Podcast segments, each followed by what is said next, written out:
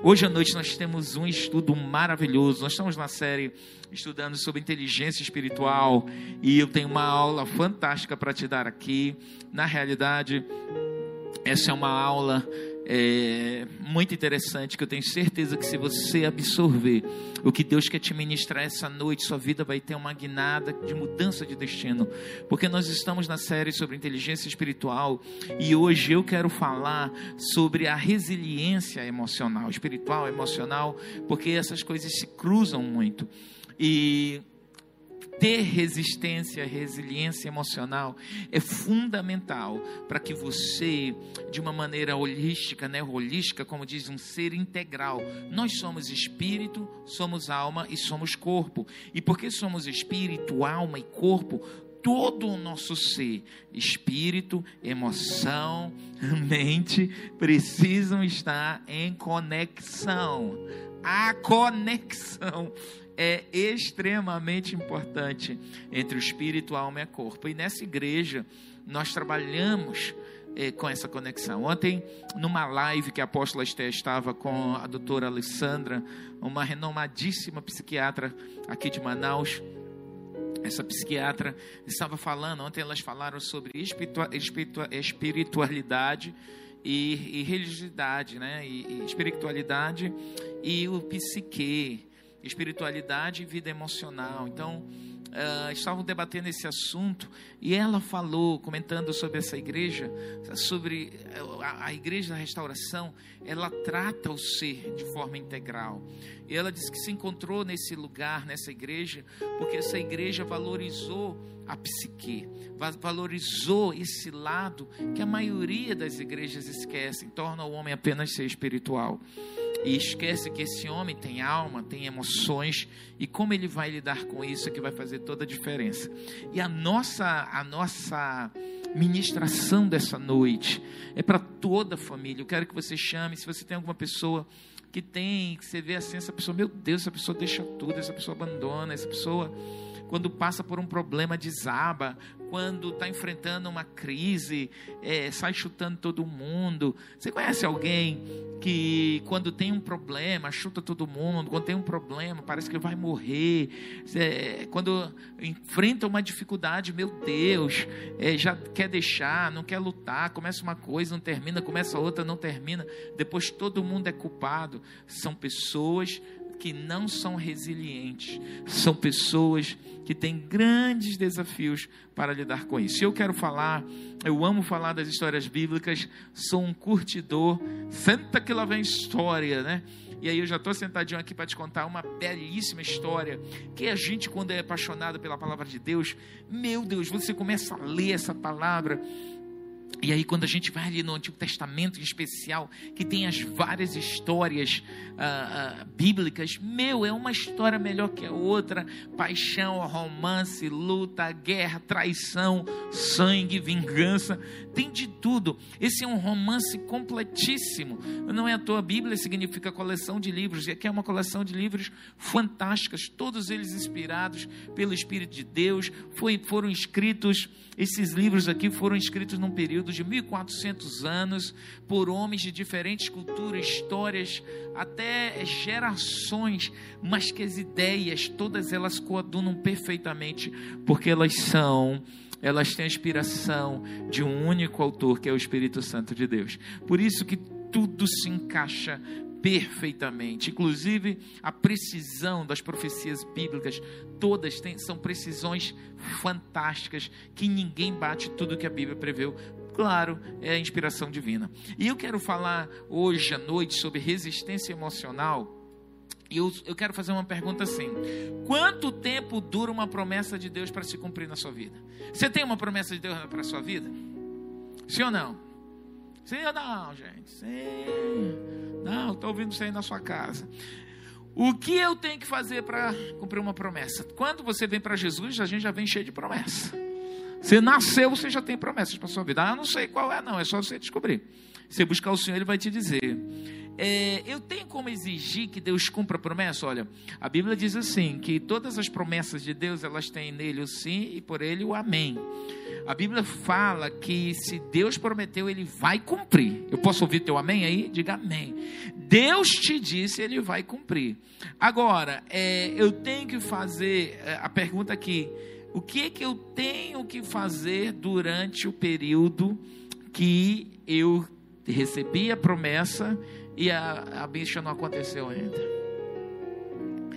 Todos nós temos promessas de Deus, mas você sabe que muita gente morre, muita gente sucumbe naquilo que é chamado tempo. E é isso que nós vamos falar. Antes de nós falarmos, nós vamos é, ver aí os nossos internautas que estão online rapidamente, só para falar aqui uh, é, é, quem são as pessoas que estão online aí nos assistindo. Lá o Wendel e família, lá na Ponta Negra, temos o Alcides Neto Júnior, lá na Cidade Nova, temos a Leni Silva no bairro do Crespo.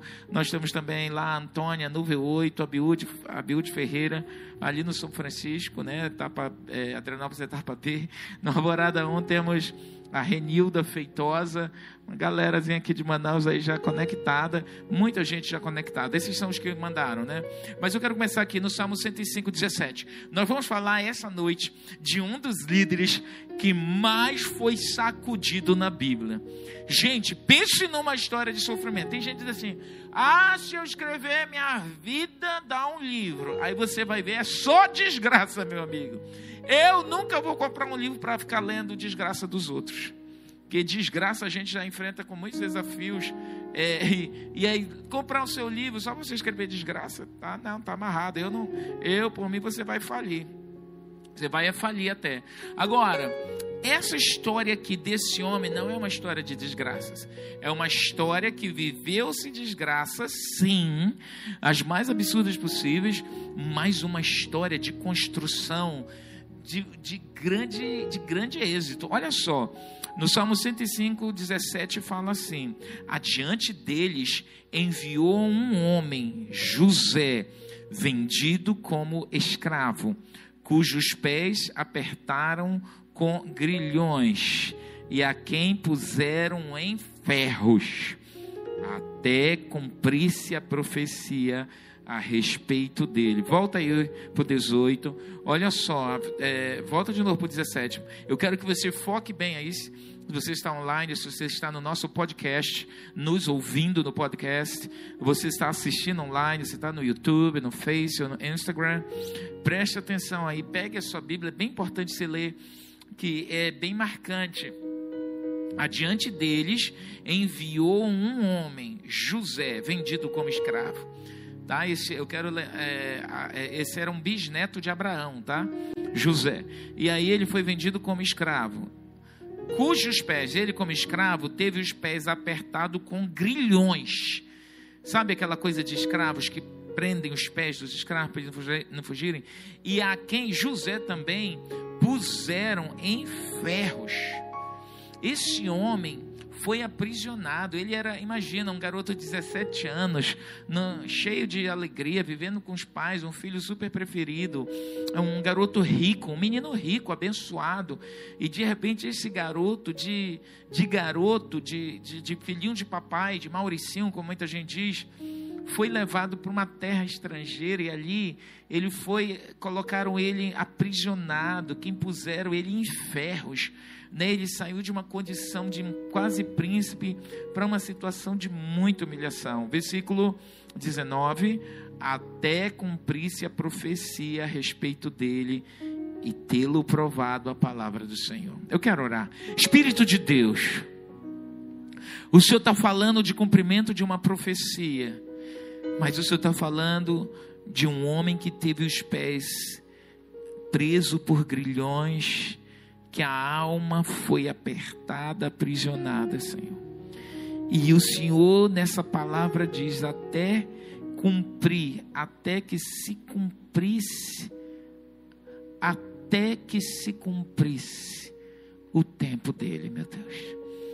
E vem com teu discernimento sobre nós.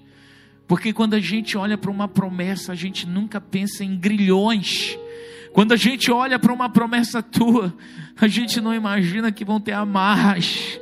Quando a gente olha para uma promessa que o final dela, até seu cumprimento, Senhor, no dia do cumprimento é conquista, é vitória, é riqueza, é glória.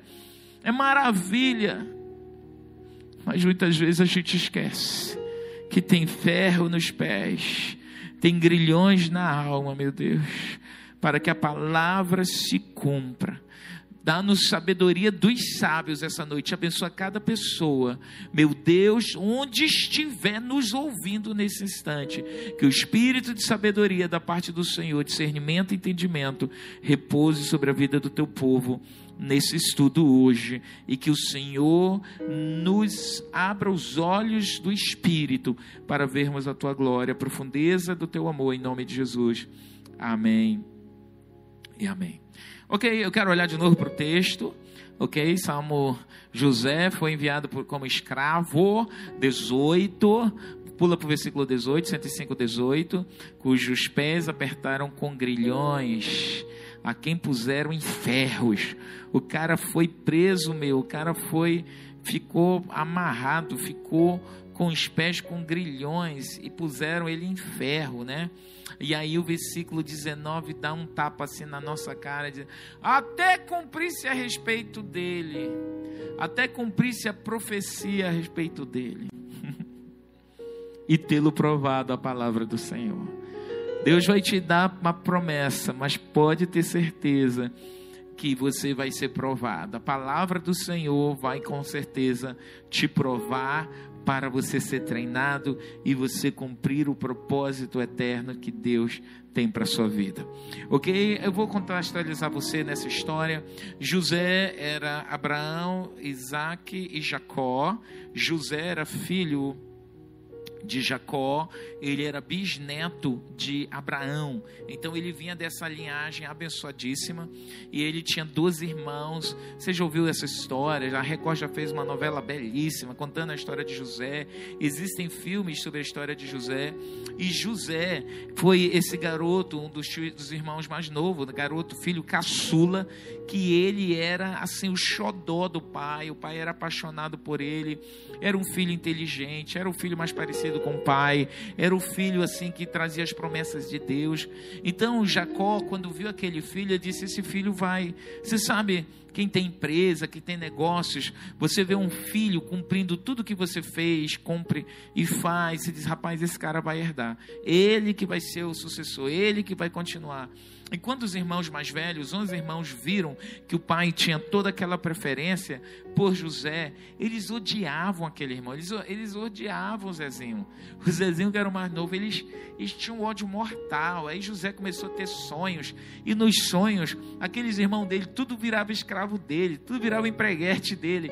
Cara, os irmãos ficavam mais irados um dia ele teve um sonho que sonhou 11 estrelas se prostrando, o sol, a lua se curvava diante dele, né? Ele dizia: Pai, eu não sei o que, é isso, mas eu via 11 estrelas, um sol e uma lua se prostrando. O que, que é isso, pai? O pai dele, oh, meu filho, tu não está achando que tu tá demais, não? Até o pai dele naquele dia disse: Meu filho, baixa a bola. Tu acha que eu, a tua mãe, a gente vai se prostrar? Ah, meu filho, menos, menos, menos. Zezinho, tá voando muito, meu filho. Me respeite, respeite aí. É... Me respeite, respeite aí, porque você está demais. E José, ele, ele era sonhador. E quando ele inteirou, talvez entre os 16 e 18 anos, por aí, um dia esse, esse, esse irmão vai atrás dos seus irmãos, seus 11 irmãos saíram para apacentar o rebanho, eles apacentavam muito longe, atrás de pastos, eles eram pastores de ovelhas, e o pai preocupado diz, vai atrás dos teus irmãos, faz dias que eles não vêm, e José vai, cruza a cidade, vai em lugares longe perigosos, e consegue encontrar os irmãos, mas quando vem de longe, os irmãos fazem uma cilada. Aqueles irmãos, eles eram bandidos, assim, que eles fizeram um projeto de morte, eles tinham um ódio de Marte José. E eles queriam matar José. Vocês vão matar esse cara, vai acabar com ele. Sabe quando o irmão odeia outro irmão? E, e, e, era assim que eles tinham essa sensação. E na realidade, naquele dia, quando José chegou, eles já saíram quebrando ele no cacete. Bateram demais nele. E aí o outro irmão mais velho, vocês estão querem matar? Não, não pode. Ele vai chegar quebrado em casa, vai sobrar pra gente. E aí então joga ele aí, colocar eles lá num buraco. O que a gente vai fazer com esse cara? Agora tá, ele já estava todo ferido todo batido. E eu chegar em casa, eles estavam com tanto ódio que espancaram o irmão. E depois era agora como é a gente vai levar ele para casa? Chegar espancado. Papai, papai vai bater na gente, papai vai, vai a gente aí. Sabe quando você faz uma besteira, depois você vê que viu a besteira, fez a besteira? E aí, nesse processo, veio passando uma caravana de, de compradores egípcios, né? Eles faziam aquelas caravanas e disseram, vamos vender esse cara. Você é louco, vai vender? Vamos vender ele. Leva ele embora mesmo daqui, manda ele para fora do país, vamos dar ele como morto, ninguém vai notar esse otário aí não. E tal, a gente inventa uma mentira lá para o papai. Eles, eles eram meio psicopatas, aqueles irmãos de José, uma família muito, muito complicada. E o que aconteceu de fato foi que quando aquela caravana de midianitas que iam para o Egito passou, eles venderam o irmão frios, calculista, chegaram em casa e disseram: Pai, esta é a roupa do teu filho. Eles pegaram lá o casaco do irmão, sujaram de sangue, disseram: Esse é teu, vê se esse é, esse é o casaco do teu filho. E o pai, o pai desatou num choro terrível, quis morrer. A Bíblia diz que aquele pai recusou a ser consolado. A dor de José era tão de Jacó era tão grandiosa que duraram anos.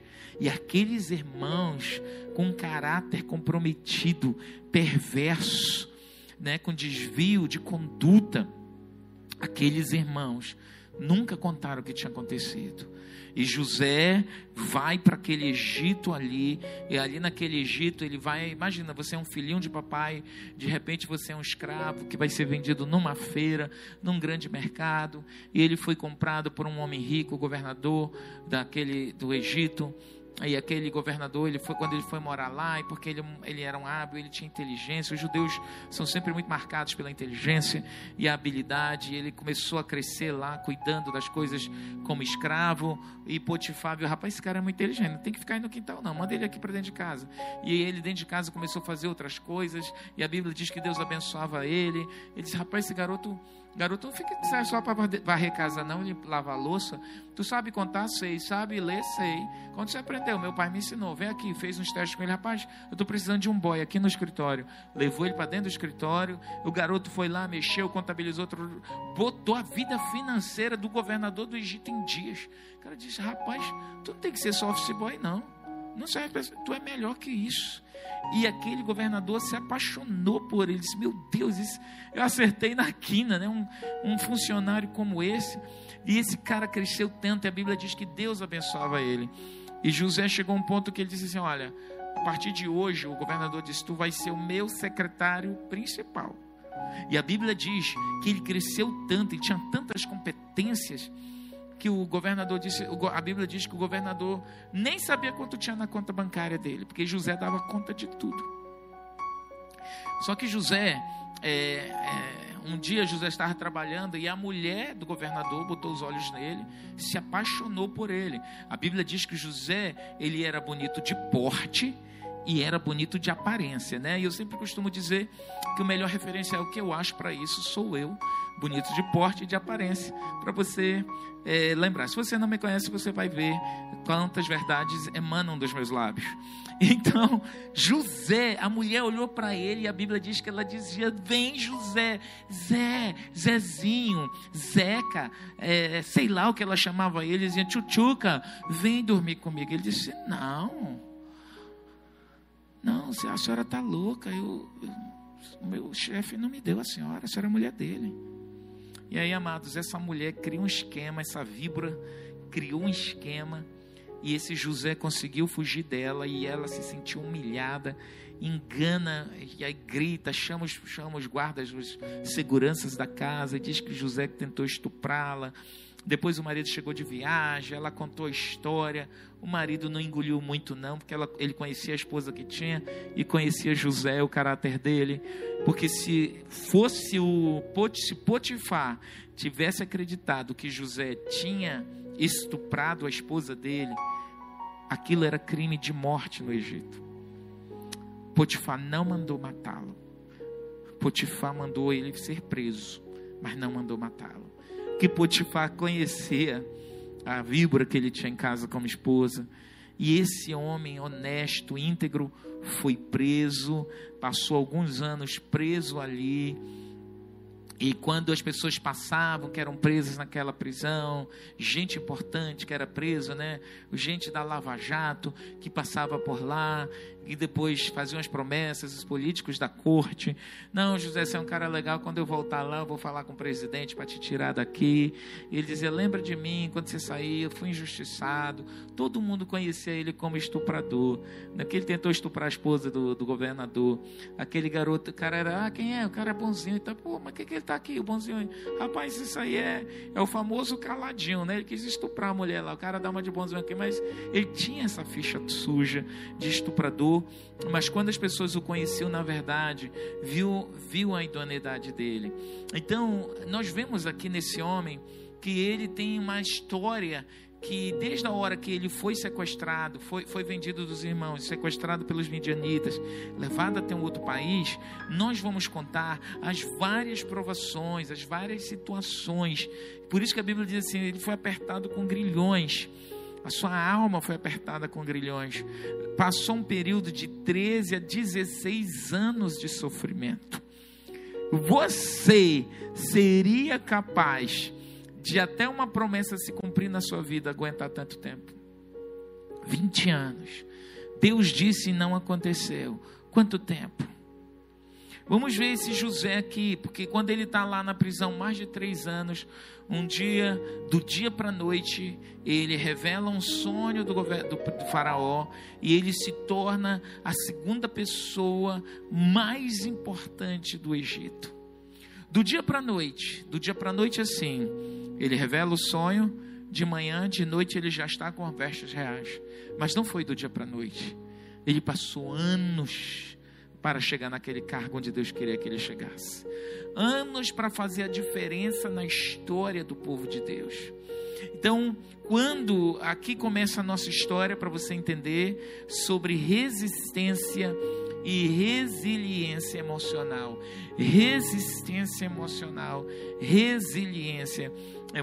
Eu vou falar sobre isso. Esse homem que, quando a gente olha assim, ai, José, o governador do Egito, José, maravilhoso, José teve sonhos, José sonhou sete anos que ia ter fome, José sonhou sete anos de prosperidade, José foi responsável por trazer toda a geração abraâmica para o Egito, José foi responsável por aquela grande geração que se manteve rica ali, depois se proliferaram tanto que depois viraram escravos de novo. José, a história de José é muito linda. Mas quando a gente vai pelos meandros da história e vai olhando aqui, talvez você se, se depare com algumas coisas sobre a vida de José, antes dele se tornar esse príncipe, esse, esse grão-zir, que pode ser chamado assim também, é como se fosse um primeiro-ministro de uma nação. Nós vemos aqui que José passa por diferentes fases da vida dele, como todos nós. Por exemplo, espancado pelos irmãos, rejeição familiar maioria das pessoas tem algum nível de rejeição familiar. Foi vendido como escravo. Um garoto que tinha um, um, um futuro pela frente, um sucesso pela frente. Aí ele entra num fracasso profissional, de humilhação, de pobreza, de abandono familiar. Quem não passou por isso? Talvez essa pandemia aí você esteja passando fracasso profissional. É, ontem nós tivemos aqui na rede de homens presidente do Sindicato dos Economistas aqui, presidente do Sindicato dos Economistas aqui do, do, do Amazonas, e ele estava falando dessas demandas das pessoas, dizendo assim: olha, o melhor que você pode fazer nessa crise é saber que você está numa crise que não foi você foi o coronavírus. Não foi uma burrice sua, não foi uma jogada sua, não foi alguém da sua família, foi o, foi o coronavírus. Não foi o governo, foi o coronavírus. Então, um peso a menos no meio de tudo isso. Então, é, talvez você viva uma rejeição familiar muito grande, que você acha que nunca vai ter sucesso. Talvez você foi acusado de crime sexual, de um estupro, ou de um fracasso ou uh, você lida com, com questões mesmo de moralidade, de desequilíbrio uh, sexual. Por exemplo, José foi acusado de ser estuprador e ele era um homem puro. A Bíblia fala disso, que ele era um homem que tinha uma aliança com Deus, mas às vezes a gente, na nossa integridade, é muito maculado, né? Nós vemos, por exemplo, no atual momento, o presidente, o atual presidente do Brasil aí, os caras querendo acusar ele de tudo, ele diz assim: Eu não sou corrupto. E aí ele dá assim, né? Corta todo mundo, que vocês podem falar mas eu não sou, eu não sou ladrão tinha tantos ladrões no poder, nunca fizeram tantas coisas. E agora que tem uma pessoa honesta, querem tirar. Então ele lidou com isso aí. Às vezes a gente lida com acusação, as pessoas vêm com, com, com inverdades, vêm com falsidades. Tem gente que na hora dessas coisas chuta o balde. Tem gente que nessas horas é, é, abandona, não aguenta a sua dor, não aguenta ser acusado, não aguenta. É, olha só, ele ficou preso por anos. Às vezes as pessoas, ah, quando a gente fala de ser preso por anos e de forma inocente, vamos imaginar que você vá para um presídio federal. Um presídio é o lugar mais baixo aonde qualquer ser humano dentro de uma sociedade pode chegar. Quando você diz que você foi um presidiário, você é, vai, no teu currículo, você vai trazer aquilo assim, eu cheguei, já consegui chegar no lugar, no, no inferno, da, na esfera mais baixa que um ser humano pode chegar dentro de uma sociedade. E ele estava ali, não foi por um ato dele, mas por acusações. Então isso devia ter muita dor ali dentro dele, muita, até perguntar assim, meu Deus, onde está Deus nisso? ou me venderam, me acusaram de estuprador, é, já abusaram de mim nisso, aquilo, outro. Então, imagina a cabeça desse jovem. Veja bem que José era um jovem. E ele passa 17, 18 anos, 19 anos, 21 anos, 22 anos ali já. Chega aos 23 anos de idade, nada, 24 anos, só cacetada, só paulada, só desgraça. Só que José, ele aprendeu a desenvolver resiliência emocional. E a resiliência, ela é uma das maiores chaves que leva qualquer pessoa às maiores conquistas da sua vida a resiliência, se você aprender a se tornar uma pessoa resiliente, você vai des desfrutar das maiores vitórias que Deus possa ter disponibilizado para você. Como quando a gente olha para esses heróis da Bíblia, esses são verdadeiros heróis. Esses são verdadeiros heróis. E Deus disse assim: olha, olha para eles. A história, Paulo fala isso no livro de Coríntios, diz: essas histórias foram escritas para o bem de vocês, para o conhecimento de vocês e para vocês se inspirarem, tá? Para que vocês sigam o modelo deles.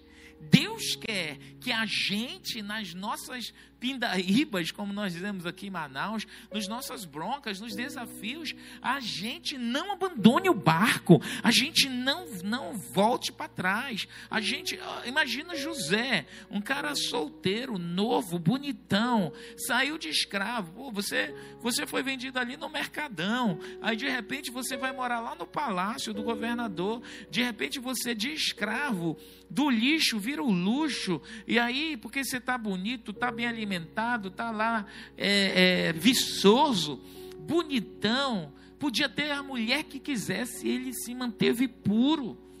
Ele não caiu na gandaia, ele não saiu pegando as egípcias. E a cultura egípcia era uma cultura muito imoral. Tão imoral que a mulher de Potifar era sem nenhum princípio uh, de moralidade, eles não, eles não aceitavam as leis judaicas.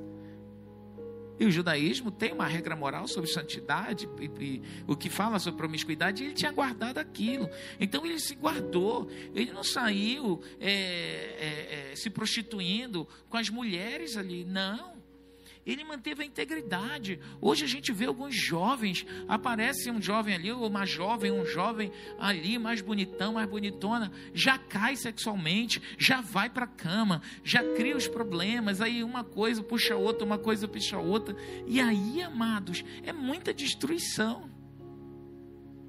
José, ele passou por todas essas broncas que a juventude passa. Mas não foi só essa questão, essa demanda sexual, o abuso da família, dos irmãos, o esquecimento. Talvez ele pensava: meu Deus, será que meu pai um dia vai, eu vou ver meu pai vivo?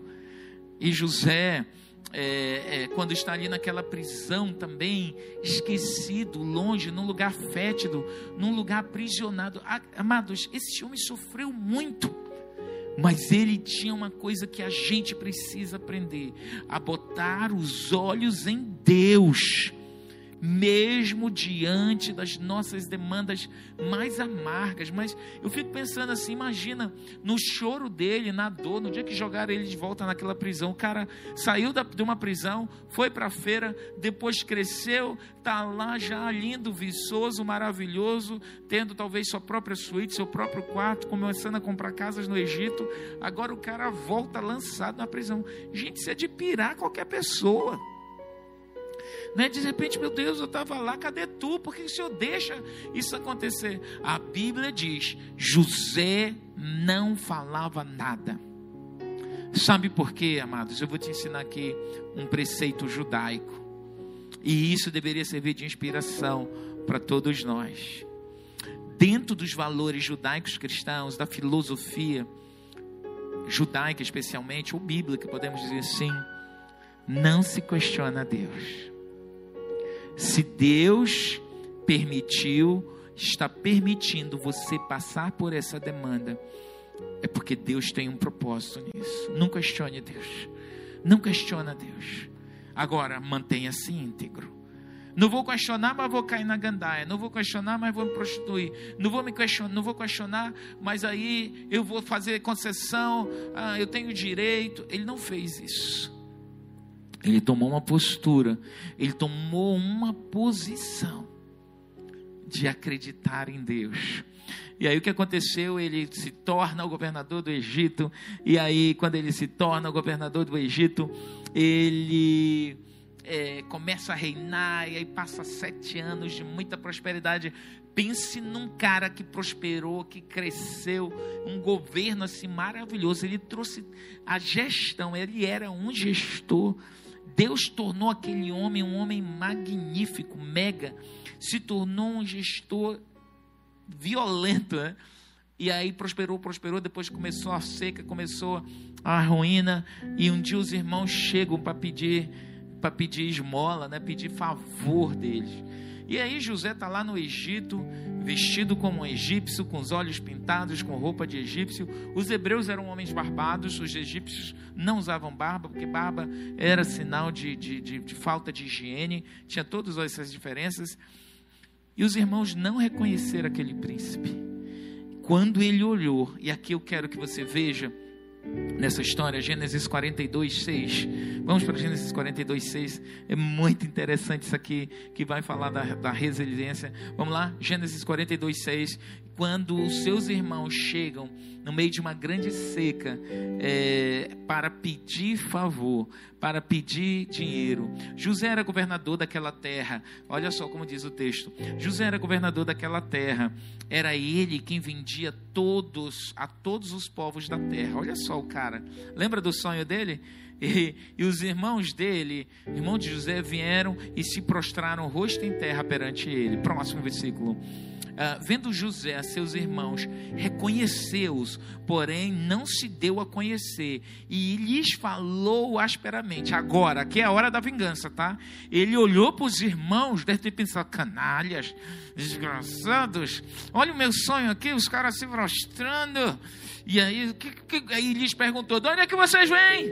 Responderam eles da terra de Canaã para comprar mantimento. Versículo 8. José reconheceu os irmãos, porém eles não reconheceram. O texto fala mais uma vez que José estava vendo os irmãos ali, sabendo quem eles eram. Versículo 9. Vamos lá. Então se lembrou José dos sonhos que tivera a respeito daqueles e disse: Vós sois espiões. Vocês vieram para ver o ponto fraco da terra. Seus, eu acho, o acréscimo é meu, seus bandidos.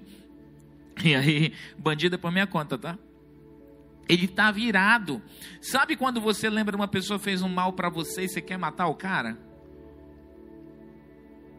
E ele estava ali é, numa posição de, de muita chateação. Se lembrou José dos seus sonhos. Vocês são espião, espiões vieram para ver o ponto fraco da terra. Próximo versículo. E aí responderam: Não, não, Senhor meu, ah, nós viemos, nós somos teus servos, nós viemos comprar comida. Versículo 11. Somos todos filhos de um mesmo homem, somos homens honestos. Hum, hum. Os teus servos não são espiões. Versículo 12. Ele, porém, lhes respondeu: Nada disso. Pelo contrário, vocês vieram ver os pontos fracos da terra. Versículo 13. Eles disseram: Nós, nós teus servos, somos doze irmãos, filho de um homem na terra de Canaã. O mais novo está hoje com o nosso pai.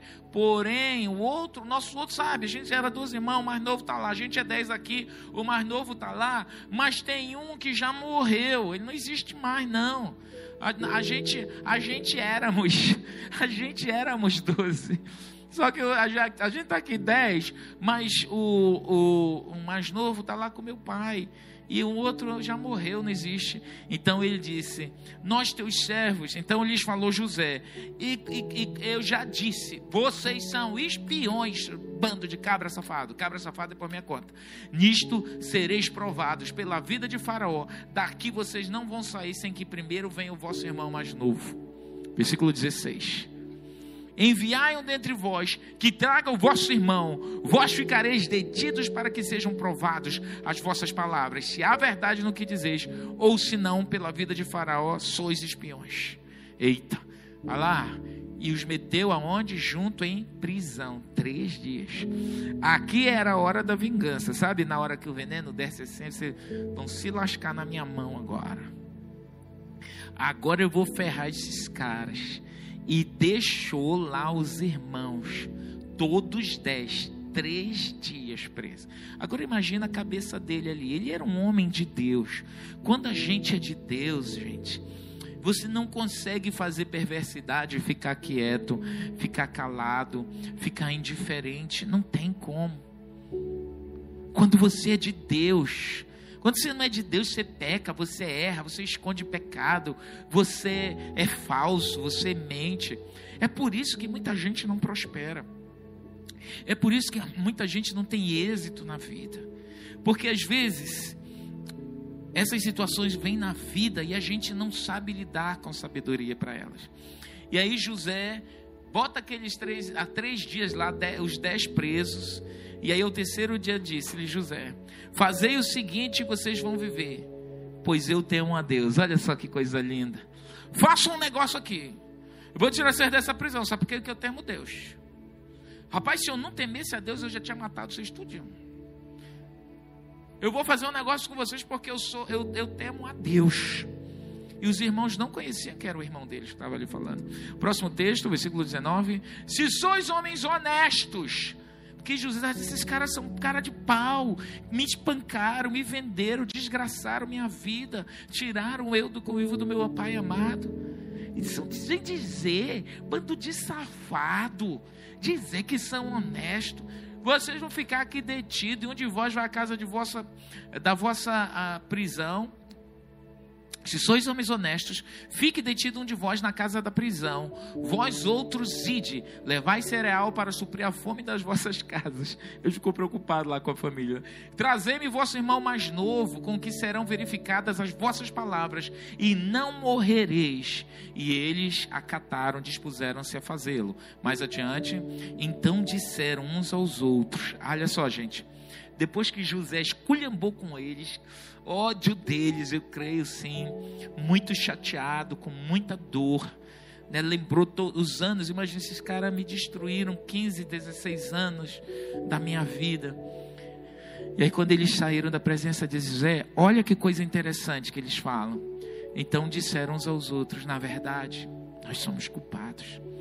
No tocante ao nosso irmão, pois lhe vimos a angústia da alma quando nos rogava e não lhe acudimos. Por isso nos vem essa ansiedade ou essa aflição. Esses homens andaram 15, 18 anos com um pecado de dor de consciência violenta. E na hora que eles estão sendo esmagados ali, eles sabem, gente, é, a gente está pagando agora que a gente fez com o nosso irmão. E aí, amados, no versículo mais adiante, 22, respondeu-lhe Rubem: Não vos disse eu, não perqueis contra o jovem, e não quiseste me ouvir, pois vedes aí o que requer, o que se requer de nós, o sangue. Eles disseram: A gente vai pagar com sangue. Eles, porém, não sabiam que José os entendia, porque lhes falava por intérprete. Rapaz, José era muito esperto. Ele falava, ele falava é, é, árabe com os caras, por ser, por ser egípcio, né? Estava falando em árabe e os caras, os intérpretes, iam lá para a língua, talvez o aramaico, uh, o, o, o, que os os hebreus falavam e eles conversavam entre eles e José aqui, né? O intérprete não traduziu nada e eles falando e José ouvindo. Imagina a dor de José e a Bíblia diz que José chorou, José fez o luto dele. José, no final dessa história é uma história de perdão, é uma história de muita coisa bonita. Mas o que, que é isso aí, gente? Quando a gente passa por essas demandas que são grandiosas para nós. O que é resiliência?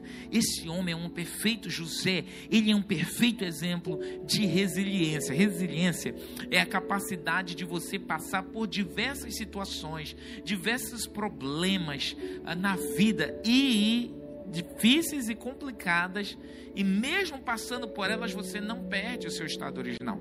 O melhor exemplo, uh, usa-se hoje resiliência na psicologia, Uh, a gente, quando vai para física, é mais fácil entender na, na área da física para você compreender por que, que se está usando esse termo na psicologia humana. Quando a gente fala de resiliência, sabe aquela liguinha que você tem em casa que você conta o seu dinheiro e guarda um monte? conta e guarda, conta e guarda. Aquela liguinha de dinheiro. O que, que a resiliência é? A resiliência é você dar pressão na liga, segura. Depois que você deu toda aquela pressão, você solta, ela volta para o estado original. Isso é resiliência. Resiliência é, por mais que eu passe por pressão, a pressão vem, está lá. Depois que a pressão acaba, eu volto para o meu estado original. Eu não me perturbo, eu não me esgarço, eu não me destruo, eu não quero dar um tiro na cabeça, eu não atropelo as pessoas.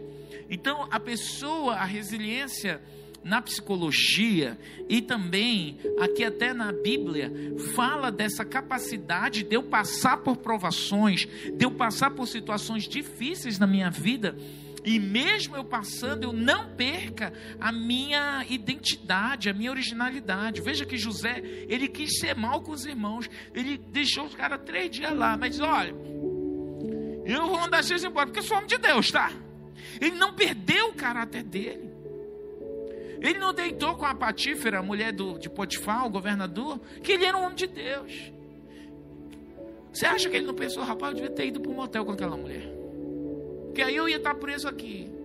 Mas ele ia estar feliz tendo, tendo ido para um motel com aquela mulher? Não. Porque ele ia ter quebrado um processo de prosperidade. Se você quer ser um homem próspero, você está me ouvindo, fuja da imoralidade. Toda pessoa prostituta vai acabar pobre. Toda pessoa que você está navegando na pornografia, você vai ficar pobre, você vai perder dinheiro. Porque a imoralidade, ela é um demônio que ele vem e a primeira coisa que ele suga é o teu dinheiro. Você vai ficar mais pobre. Você vai perder o pouco que tem. Eu já sou pobre, vai ficar mais lascado. Eu já sou lascado, vai ficar paupérrimo. É assim que funciona. É assim que esse espírito age. Você goza por um instante, por alguns segundos, por alguns dias, até meses ou anos. Mas você, a conta chega, meu amigo, e eu vou te dizer, é uma conta impagável muitas vezes.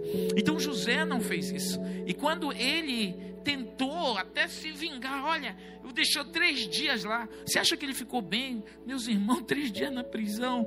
E aí ele volta, olha, vocês vão, eu, eu vou soltar vocês, tá? Porque eu sou homem de Deus. Eu não vou, eu não vou ficar aqui, é, é, é, não vou agir como vocês, em outras palavras, está dizendo. Porque eu tenho o caráter de Deus em mim. Então, quando a gente tem o caráter de Deus na gente, e a gente quer a promessa de Deus, a gente não larga ela por nada. A resiliência é isso. Você está passando por um problema agora, por causa desse coronavírus, por causa dessa, desse lockdown aí, dessa coisa que a cidade está parada. E aí, talvez você é do comércio, está vendo a sua loja cheia de dívida, está vendo suas coisas na prateleira, você começa a desesperar-se, aí você começa a ficar ansioso demais, aí começa a brigar com a mulher, brigar com os filhos, começa, já não, já não, já não ora mais, começa a chamar palavrão, não para para assistir um culto, não para mais para orar, aí já começa a amaldiçoar todo mundo. Ei! Você sabia que você está sendo provado, meu irmão? Essa pandemia é teu teste. Vai reprovar? Porque sempre depois de uma aprovação, tem um prêmio, tem uma promoção. Quando eu faço a prova, eu passo, eu vou para outro grau, eu tenho recompensa. Quando eu termino uma faculdade que faço um teste, fecho ali, entrego o TCC lá, eu vou ter meu diploma e eu vou poder sentar numa cadeira onde para o qual eu me especializei durante aqueles 5, 6 anos, 4, 5, 6 anos. Você está na prova. Na prova do seu casamento, vai deixar? Vai deixar sua esposa? Ah, porque não aguento mais. Não, é um tal do não aguento mais, não aguento mais, meu Deus, não aguento mais. Crentes fracos, rasos. Porque tu não aguentas mais, tu realmente não tem condições de aguentar o peso da bênção que o Senhor queria te dar. Ai, Deus me conhece, conhece a fraqueza. A gente olha para os heróis da Bíblia, meu Deus, eu quero ser como José, meu Deus, eu quero ser como Davi, faz-me uma rainha Esté. Aí na hora da provação, você é igual Jonas, foge do caminho de Deus, todo Jonas acaba na barriga de um de uma baleia, de um peixe. Então José, a resiliência de José mostra assim, cara, o cara pegou pancada na família, pegou pancada na vida sexual, na integridade sexual dele, pegou pancada, virou escravo, foi chicoteado, depois foi jogado para a prisão, foi, gente, essa história é uma história de muita dor. Mas esse homem de uma maneira sobrenatural. O cara dizia: eu, eu, eu, eu sou imbatível, né? eu sou resistente. Esse era duro de matar. Não era aquele cara lá do filme, não, que aquilo ali é só piada. Será que você é duro para matar? E aí, como eu, como eu desenvolvo isso? Você pode dizer assim, apóstolo, como é que eu desenvolvo resiliência? Como é que eu crio essa estrutura emocional dentro de mim? Porque acontecem coisas na minha vida e eu solto. Você vai precisar, toda pessoa que, que quer aprender a ter resistência nas demandas da vida, vai precisar trabalhar sua inteligência, sua inteligência emocional, suas percepções. Porque às vezes, gente, quando os problemas vêm, a nossa capacidade de raciocínio ela é bloqueada até para a gente não entender os problemas quando a nossa emoção governa mais, quando a gente é muito é, responsivo, a gente supervaloriza um problema. Acontece um problema, você, meu Deus, acabou. Meu, e agora? Essa pandemia eu me acabei, perdi tudo. Perdeu tudo. Você tem saúde, meu amado. Se essa pandemia é uma oportunidade, uma porta maior que Deus está te dando.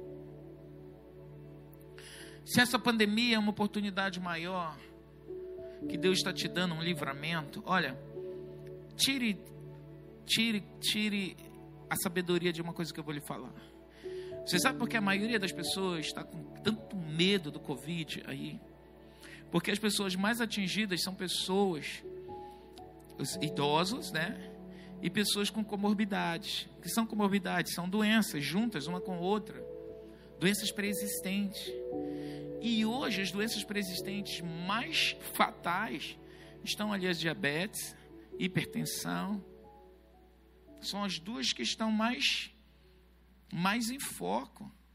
E qual é o maior problema hoje da, das pessoas? Elas não estão cuidando da saúde. Então, por que, que muita gente está com medo? Porque a maioria das pessoas, o maior problema do mundo hoje é diabetes. O maior problema das pessoas hoje, o grande problema de número de pessoas hipertensas, comem mal, alimentam-se mal, não se cuidam, estão fora do peso. Você vai pagar, amado. A Bíblia diz que quem destrói o templo do Espírito, Deus vai destruir. Por que tantas pessoas estão morrendo? Porque elas não cuidaram do templo. E algumas doenças, para essa praga que está aí, para a praga é uma maravilha. Ela ceifa logo.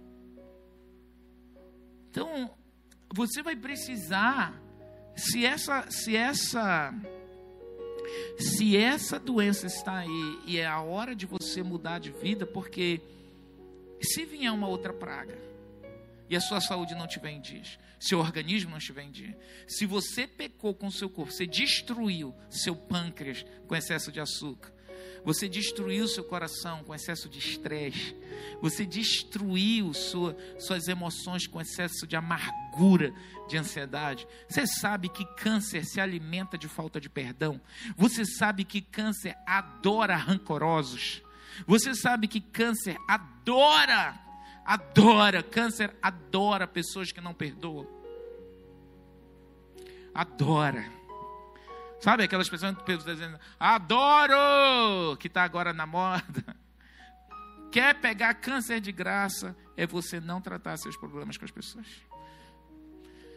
Tudo acontece e você segura tudo. Eu sou Highlander poderoso, aguento tudo. Ih, vai acabar com câncer.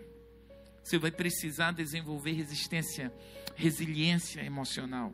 E aí a resiliência é esse exemplo desse homem de fé. O que, que ele fez? Primeiro, eu quero explicar aqui. Existe a resistência emocional e a resiliência emocional.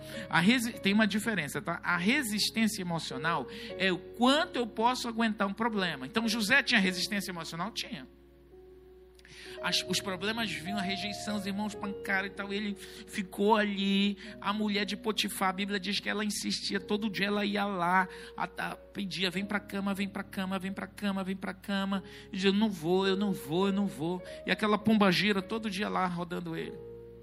Resistência.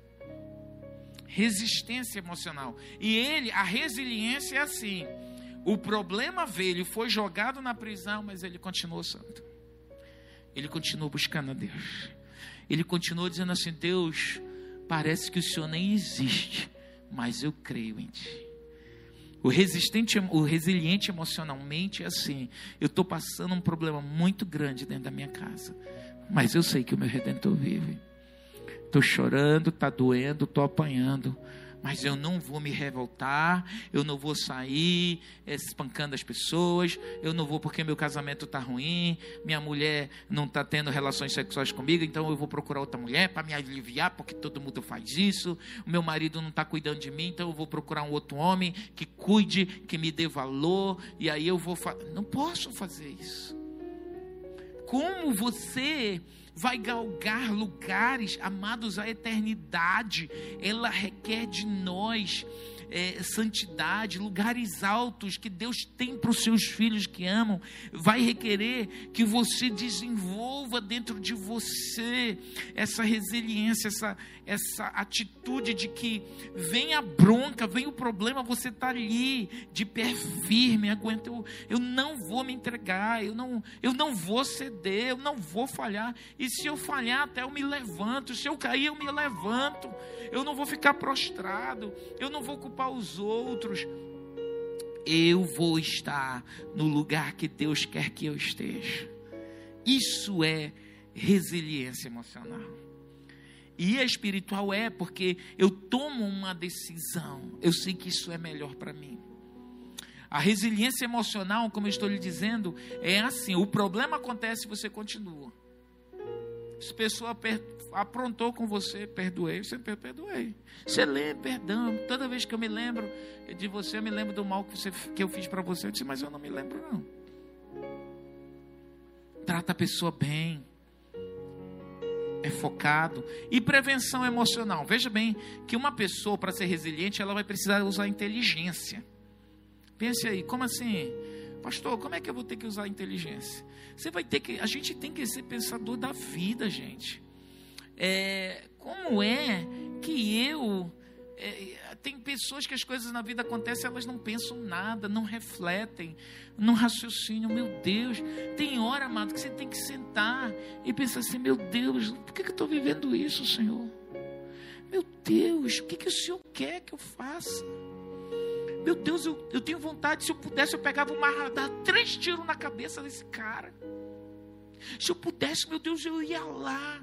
Eu pegava aquela mulher que ia pegar meu marido, eu ia dar, dar, dar, dar na cara dela. Se o Senhor pudesse, eu tinha roubado mesmo. Porque o Senhor sabe que eu tenho necessidades. Aí essas nossas, as várias crises que a gente pode passar, você tem que parar um momento e dizer assim, Deus, qual é a situação que eu tenho que fazer? Qual é, Senhor, qual é a atitude que eu tenho que ter diante dessa demanda? Porque a demanda tem que me fazer refletir. Eu tenho que ter a reflexão. Eu tenho que olhar para o problema e pensar. O problema é que as pessoas às vezes têm uma dor muito grande. E porque dói, lateja, eu fecho as janelas da inteligência e eu cedo só para dor. É onde Satanás te traga. Quando você supervaloriza suas dores, quando você supervaloriza seu problema, quando você supervaloriza aquele momento ruim da vida que você está passando, quando você supervaloriza uh, uma crise conjugal e quer abandonar a família. Uma pesquisa de uma universidade na Inglaterra comprovou que os casais mais felizes, casais que aguentaram crises, mais de 30, 40 anos de casais, de casamentos, essa pesquisa acompanhou casais por mais de 50 anos. Olha que coisa muitíssimo interessante dessa pesquisa, foi inclusive apresentada pelo Fantástico da Rede Globo. Isso a Globo mostrou. o que, que eles mostraram? Como como eles começaram a pesquisar assim, as pessoas que tinham casado e se divorciado, se elas estavam mais felizes, assim, estou passando uma crise conjugal, não, não aguento mais, não aguento mais. Aí eles se divorciaram e buscaram novos amores, novas famílias. Aí Uh, o que, que aconteceu com essas pessoas? Se elas eram mais felizes por ter divorciado, ou se elas é, estavam mais felizes em ter ficado casado, ou continuavam infelizes não tendo divorciado intrigante e interessantemente, a pesquisa secular, tá, feita por uma universidade secular, não religiosa, apresentou que as pessoas mais felizes que eles encontraram no, no final, na vida adulta, não foram as pessoas que tinham se divorciado e buscado um grande amor, mesmo diante das maiores dificuldades, maiores erros que os cônjuges tinham cometido, aqueles casais que decidiram não vamos separar, nós vamos lutar pela nossa família, foram encontrados como os casais, como as pessoas mais felizes, mais plenas e mais realizadas na frente, quando elas conseguiram não se separar na hora da crise, mas enfrentar o problema. E lá na frente eles conseguiram achar soluções. Tem hora que dentro do casamento você não vai estar, tá, não vai ter a solução específica, você vai ter que parar. Não separe Espera, deixa rolar. A família por si só. Na terapia familiar tem uma dica assim. Tem horas que a gente, como terapeuta, não pode fazer mais intervenção. A gente tem que deixar a família fluir, porque a família em si só, a dinâmica familiar, muitas vezes ela tem uma capacidade de se reconstruir, de se refazer. E essa pesquisa provou isso, porque não foram os casais que se separaram, que foram em busca de um segundo, terceiro casamento, que se encontravam mais felizes. Eles tinham perdido conexão dos filhos, não tinham os netos por perto, os filhos tinham ido para longe.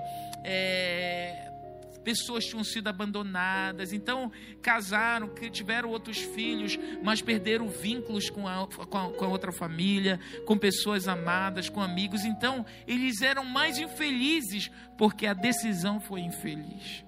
Então, se você está enfrentando uma crise doméstica e quer deixar o seu casamento, não faz isso, porque até os ímpios estão dizendo não divorcie, porque você vai ser mais feliz lá na frente. Segura!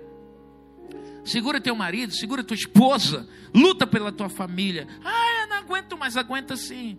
Para de ser ser muito sentimental. Olha para Deus, busca em Deus solução. As pessoas emocionalmente resilientes são as pessoas que vão chegar a um momento de suas vidas que elas serão coroadas por Deus, porque se Deus permitiu que você passasse essa provação, é porque ele sabe que você precisa fazer essa prova. Eu não sei, eu quero fechar aqui essa noite. Eu não sei qual é o momento que você está. Mas se você precisa desenvolver resistência emocional, se Deus está permitindo que você viva esse momento, vença a prova. Talvez o teu maior desafio hoje seja essa crise financeira e a tua crise é assim, eu, não, eu vou deixar a igreja, não adiantou, eu, eu fui dizimista, nunca vi nada acontecer, eu ofertava, eu primiciava, nunca vi. Calma, acabou a vida? Você está no fim da sua vida para você ter essa conclusão? Não, mas eu sinto. Quem disse que o que você sente, porque você sente, é verdade? Seja inteligente, não seja só emocional. Ah, não, é porque eu estou sentindo. Quem disse que esse sentimento é verdadeiro? Os sentimentos, eles nunca são referência para andarmos na fé. Sentir é nada. Sentir é nada quando eu sei que preciso fazer algo que preciso.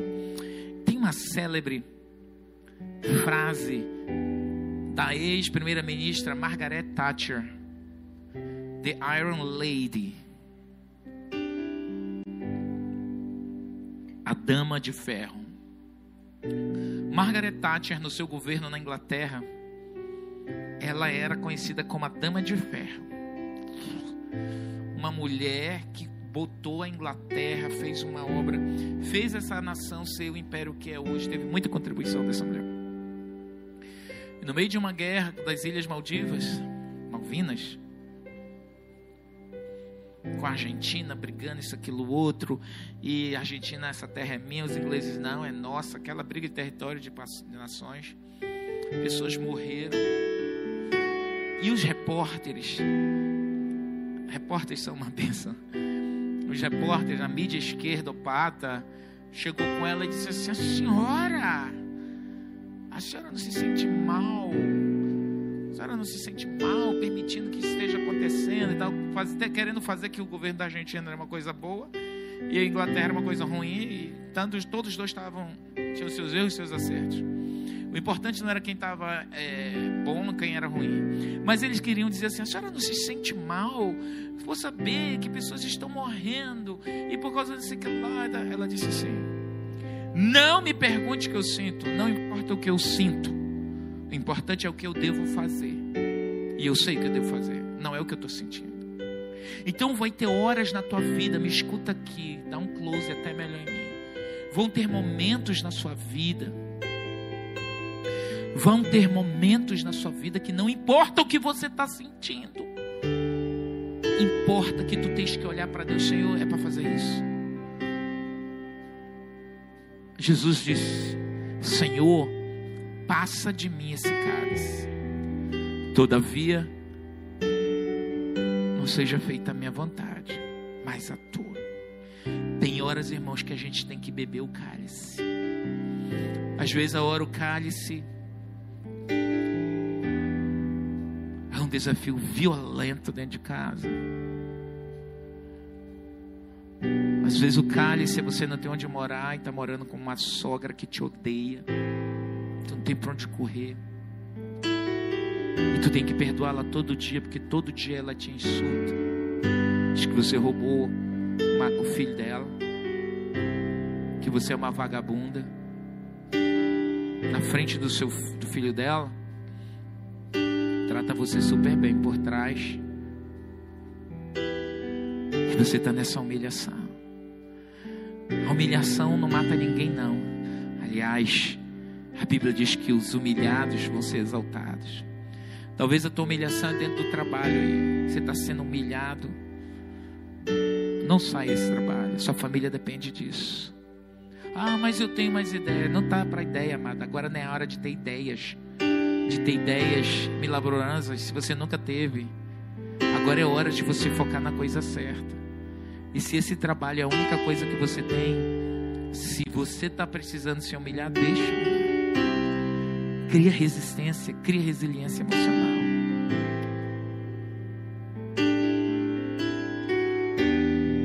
Às vezes a gente tem uns conteúdos, né, umas histórias nossas, umas ideias. As pessoas não têm sabedoria. Vi a história de pais que brigam com os filhos o tempo inteiro. Pais que criam problemas com os filhos adolescentes o tempo inteiro. Vamos esse quarto, vamos esse quarto, vamos esse quarto. E aí, às vezes aquele adolescente foge, né? Some. Às vezes, é melhor ter um quarto sujo e o teu filho dentro dele e com você do que você ter um quarto limpo e você não ter nem noção onde seu filho está. Quanto vale determinadas guerras? Para eu me manter firme. Quantas horas eu vou ter que me calar para minha esposa? Quantas horas vou ter que calar, às vezes, para um filho? Quantas horas eu vou precisar olhar, Deus, eu vou dizer, tá? Não é, mas eu parece que o Senhor esqueceu de mim. Eu sei que o Senhor não esqueceu, mas está difícil, Senhor. Eu sei que tu estás aí, mas é tanta desgraça. Onde está uma, um benefício na morte dessa filha? Você que perdeu um ente querido seu por Covid, está nos assistindo. Não fica perguntando, Deus, por quê, por quê. Olha para ele e diz: Para quê, Senhor? O profeta Miqueias disse: Ainda que a figueira não dê o seu fruto, ainda que no campo não tenha nada, não tenha recursos, eu não vejo possibilidades. Ele mostra a resiliência profética dele, diz assim: Eu vou te louvar. E é isso que Deus quer que mesmo que não tenha frutos no campo, que os gados, seus investimentos não deem, você esteja aí desesperado. Deus está te dizendo hoje, filho, cria resistência, músculos espirituais, resiliência. Não abandona a igreja, não para de vir, não para de crer. Se envolve, dá o seu melhor. Não falta célula no Zoom, a célula online. Não deixe de se voluntariar faz alguma coisa, participa, mas nada está acontecendo. Todavia eu me alegrarei, todavia eu me alegrarei, todavia eu me alegrarei, todavia, Senhor, me alegrarei. Oh Espírito de Deus.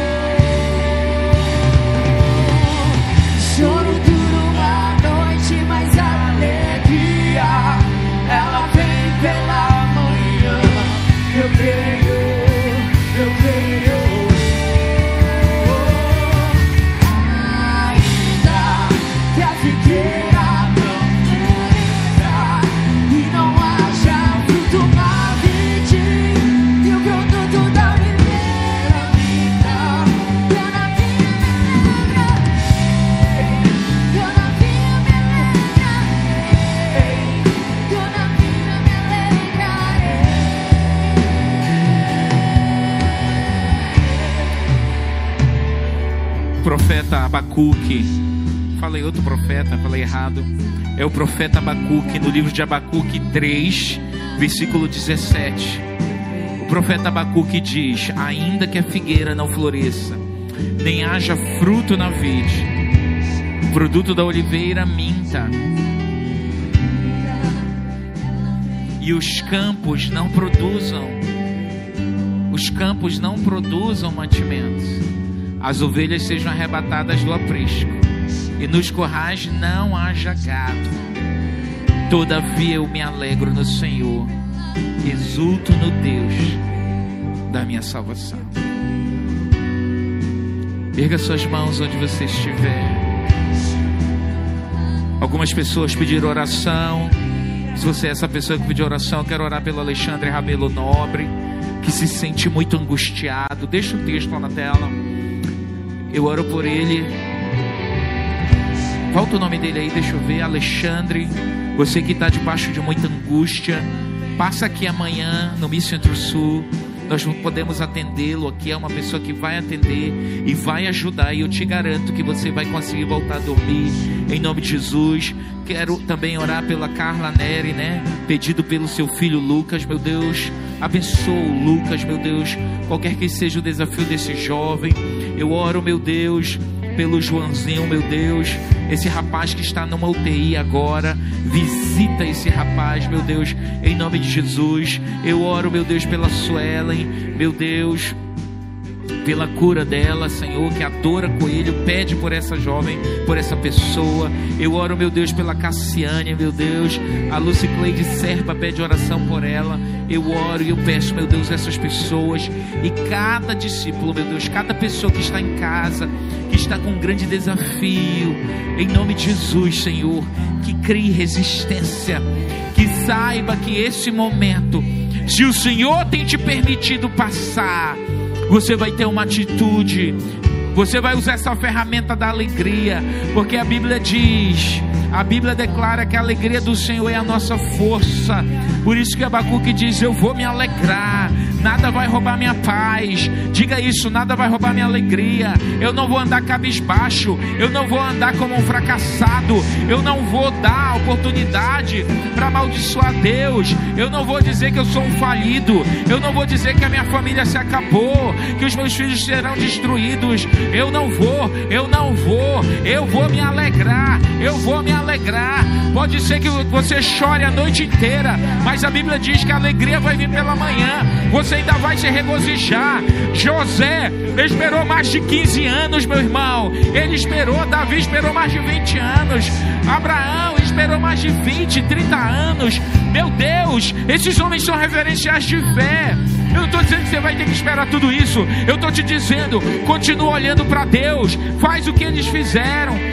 Vamos olhar para Deus. O choro pode durar uma noite sim, mas a alegria vem pela manhã. E você vai se alegrar. Você vai usar a ferramenta da alegria. Eu me alegrarei em ti, Senhor. que a figueira não floresça, que não haja o fruto na vide e o produto